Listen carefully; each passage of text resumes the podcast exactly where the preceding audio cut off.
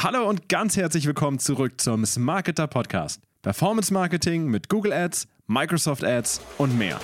Der 6. März ist ein ganz besonderer Tag, wenn du Google Ads machst, denn da geht der Digital Markets Act in die nächste Runde. Darüber reden wir heute. Herzlich willkommen zurück zum Smarketer Podcast. Heute wieder mit Sarah an meiner Seite. Und ja, Digital Markets Act zwingt große Firmen wie zum Beispiel Google, aber auch Facebook, also Meta und Amazon zum Handeln, denn die EU hat sich mal wieder eine neue Richtlinie ausgedacht, was das bedeutet, was du auf jeden Fall am 6. März implementiert haben solltest, eingebunden haben solltest und was dir droht, wenn du es nicht machst, das diskutieren wir in diesem Podcast. Heute zum DMA.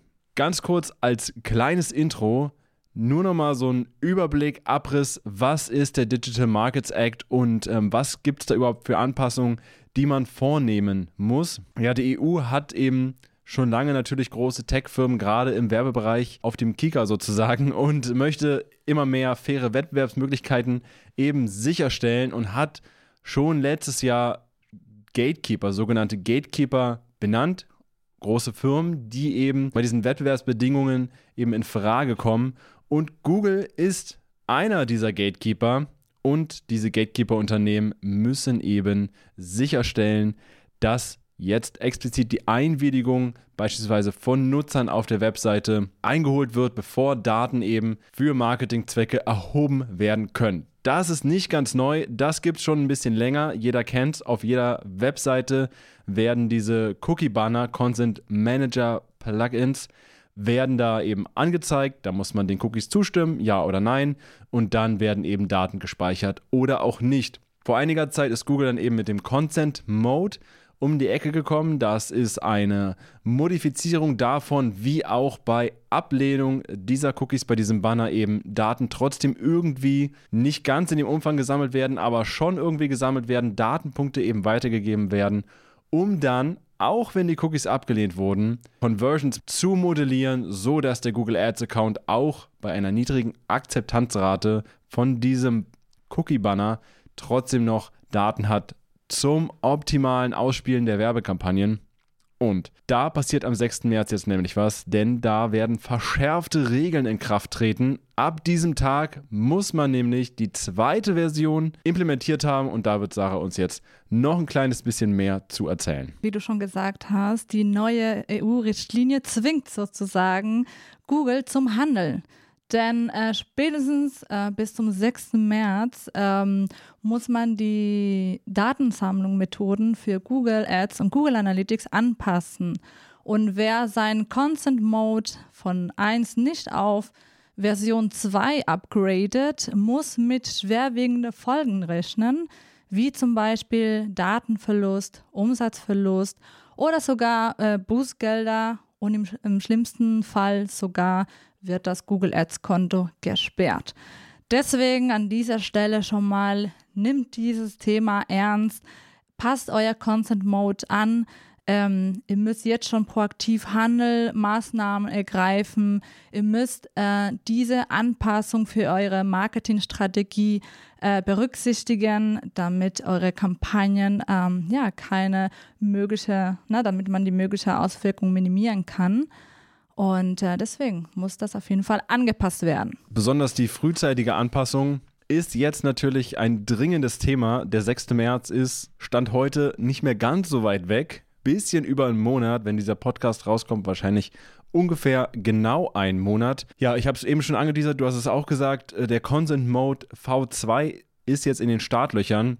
Das ist die Lösung von Google erstmal, um dieser Richtlinie zu entsprechen. Und der Consent Mode V2, wie auch schon der Name sagt, ist einfach eine Weiterentwicklung des Consent Modes, der um zwei verschiedene Parameter erweitert wird. Ja, ganz kurz der Consent Mode, ich habe es ja eben auch schon im Intro ganz leicht angerissen. Der Consent Mode funktioniert eben so: Ein User kommt auf die Webseite, dann wird das äh, Cookie-Banner angezeigt und je nachdem, äh, ob abgelehnt wird oder zugestimmt wird den Cookies, gibt dann der Consent Mode eben unterschiedliche Daten weiter. Bei Zustimmung läuft natürlich alles so wie immer und äh, wird abgelehnt. Dann gibt es eben verschiedene Daten, nicht personalisierte Daten, die vom Consent Mode dann eben eingesammelt werden und dann ans Google Ads Konto oder an Google Analytics zum Beispiel weitergegeben werden. Und was sich jetzt beim Google Consent Mode V2 ändert, da muss ich dir tatsächlich auch mal auf meine Grafik reinzoomen, denn es sind zusätzlich zu zwei Parametern Analytics Storage und Ad Storage,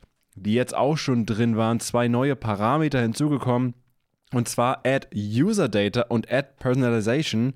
Und die beiden bestimmen tatsächlich nochmal genau das, was die EU-Richtlinie fordert, eben dass Nutzerdaten tatsächlich für Marketingaktivitäten weitergeleitet werden dürfen und der Ad Personalization, wie auch schon der Name vermuten lässt, eben, dass diese Daten für personalisierte Werbung weitergeleitet werden dürfen. Es gibt für diesen Consent Mode auch noch zwei verschiedene Implementierungen. Es gibt einmal den Basic und einmal den Advanced Modus. Die unterscheiden sich dahingehend, dass andere Dinge passieren, wenn ein User auf der Webseite eben ablehnt. Beim Basic Mode werden deutlich weniger Informationen weitergeleitet, so gut wie gar keine, aber es findet trotzdem eine Modellierung in irgendeiner Hinsicht statt. Und beim Advanced Modus, der auch ein bisschen advanced äh, einzubinden ist, tatsächlich, der äh, leitet dann eben noch ein bisschen mehr in Richtung Userverhalten weiter. Aber alles bleibt natürlich cookielos, denn der User, die Userin hat am Anfang diesen Consent-Banner, diesen Cookie-Banner abgelehnt. Ja, das soweit.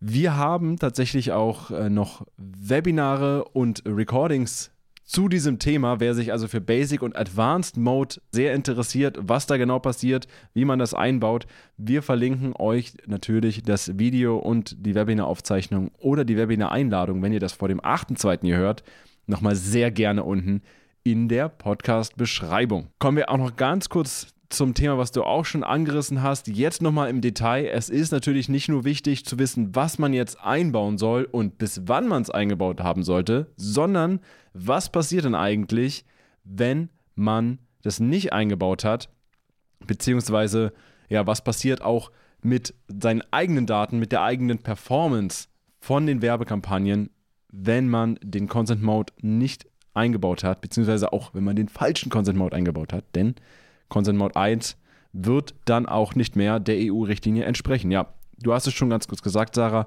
ähm, rechtliche Konsequenzen, ja, von Bußgeld bis sogar Kontosperrung des Google Ads-Kontos, weil natürlich Google da auch auf Nummer sicher gehen will, wahrscheinlich. Ähm, dann gibt es natürlich ganz erhebliche Einschränkungen in der Datensammlung. Also wir haben da zwischen äh, 10 bis 25 Prozent äh, Umsatzverlust durch eben diese Daten, gemessener Umsatzverlust, dadurch, dass eben die Daten nicht mehr weitergereicht werden.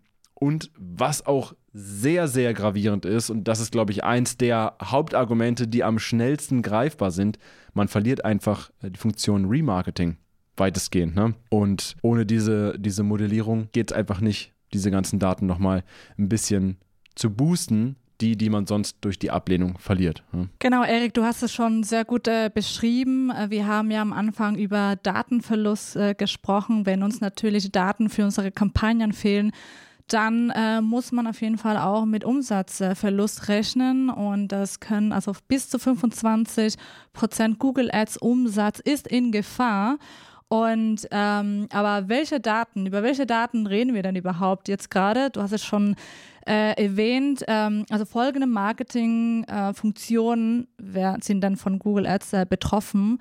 Äh, ja, Remarketing-Listen heißt, dass neue Nutzer, also ohne diesen Content Mode äh, V2 können keine neuen Nutzer in die Remarketing-Liste äh, hinzugefügt werden für die Kampagnen und jeder Marketer da draußen weiß, dass die Remarketing-Liste bzw. Kampagne ist eine der wichtigsten Kampagnen, weil der Umsatz dort am meisten garantiert ist. Und wenn uns dann diese Daten, diese Zielgruppe, die für die Marketing Aktivität so wichtig ist, äh, verlieren, dann ähm, ja, können wir genau diese Zielgruppe nicht mehr erreichen, auch nicht mehr so ähm, ja, äh, gezielt halt ansprechen. Ähm, und da äh, verlieren wir natürlich durch diesen Datenverlust viel Umsatz. Ähm, es sind aber nicht nur die Remarketing-Listen, sondern auch die Customer Match-Liste. Dasselbe gilt auch für YouTube, also die YouTube-Remarketing-Liste von Google Analytics, die Audiences und äh, weitere Listen. Na, und das sind wirklich sehr spezifische ähm, Listen, die wir für unsere Kampagnen äh, benötigen, um da ganz gezielt unsere richtige Zielgruppe anzusprechen und die äh, würden uns dann ohne diesen Upgrade auf Content Mode V2 äh, dann verlieren. Das heißt, dass unsere Kampagnen, ähm, ja, die Effektivität äh, reduziert sich, die Performance reduziert sich. Ähm, zum Beispiel eine Performance Max Kampagne, wenn wir nicht mehr mit den Marketinglisten arbeiten, dann ähm, ja, hat man mehr Streuverlust, äh, man kann nicht mehr unsere Zielgruppe richtig erreichen und das wollen wir natürlich äh, vermeiden. Also sind sowohl rechtliche, monetäre Konsequenzen, aber natürlich auch, äh, was das Werbekonto betrifft. Und deshalb machen wir ja auch gerade hier besonders den Podcast, einfach weil es die Google Ads Werbekampagnen durch Wegfall von Customer Match, durch Rema Wegfall von Remarketing einfach erheblich beeinflusst. Und deshalb sind wir da auch so verstärkt dran. Aber wir haben hier über ein Thema gerade die ganze Zeit schon gesprochen aber ist noch gar nicht so richtig detailliert besprochen. Was über allem steht, ist einfach auch der Content Manager an sich, der Banner an sich, ja, wo man die Zustimmung eben einholt. Der Content Manager liegt ja quasi dahinter oder darunter, je nachdem, wie man sehen will. Aber es gibt natürlich auch Möglichkeiten, erstmal da nochmal die Schrauben anzuziehen und die Zustimmungsrate zu erhöhen. Und da kommen wir so ein bisschen in den Bereich UX und wie man den so platziert und was man da am besten modifizieren kann, da hast du uns erstmal auch noch ein paar Tipps mitgebracht. Ja, absolut. Es ist sehr wichtig, die Platzierung äh, vom Cookie-Banner ähm, auf der Webseite. Wir haben auch eine Crow-Abteilung bei uns bei Smartgata, also Conversion Rate Optimierung. Wir haben da auch äh, eine Menge Best Practices, äh, Tipps etc. Ähm, wir führen auch selber viele AB-Tests, um zu gucken, okay, wie, ähm, wie funktionieren die, die Buttons better, besser, ähm, wo die platziert äh, sein sollten, wie die Schriftart sein sollte, wie die Sprache und vieles mehr. Und ähm, da können wir auch jetzt direkt auch noch ein paar Tipps geben, was wir äh, laut unserer Erfahrung, ähm, die wir gesammelt haben, was wir an dieser Stelle ähm, einmal empfehlen können. Ähm, zum ersten äh, eine einfache und klare Sprache. Man muss äh, schauen, okay, was ist denn überhaupt meine Zielgruppe und dann die Sprache dementsprechend auch anpassen. Äh, das muss auch klare und lesbare Schriftarten sein, so dass man, wenn, wenn man auf die Landingpage landet und der Banner dann einmal oder Pop-up aufploppt, äh, dass man direkt das lesen kann. Man weiß, okay, warum geht es denn hier? Ähm, dann die Beschriftung hat auch einen enormen Einfluss wenn äh, wir haben halt getestet, dass wenn jetzt ähm, es zwei Buttons gibt, der eine sagt akzeptieren und der andere, der zum Beispiel auch hervorgehoben wird, ja, farblich, und bei dem anderen steht Einstellungen, heißt, man müsste erstmal also man kann nicht direkt ablehnen, sondern man kann, man muss die Einstellungen anpassen, schauen, okay, welche, mm, also welche, also welche Daten sollen jetzt von mir erfasst werden, welche nicht.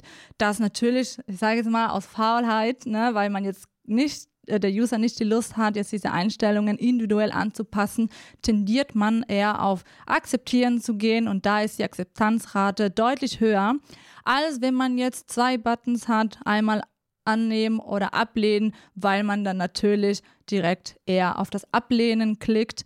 Daher ist das erstmal ein Tipp, wie man das halt besser machen kann, um die Akzeptanzrate zu erhöhen. Ähm, unter anderem sollte man natürlich auch ähm, quasi die Zustimmung halt ähm, quasi pushen, da, indem man, wie ich schon gesagt habe, das hervor, hervorhebt, dass man das äh, betont, dass man das eher, dass man halt eher tendiert, halt das zu akzeptieren. Und auch ein kleiner Tipp, ähm, viele tätigen natürlich auch Käufe über, über das Handy, also mit dem Handy.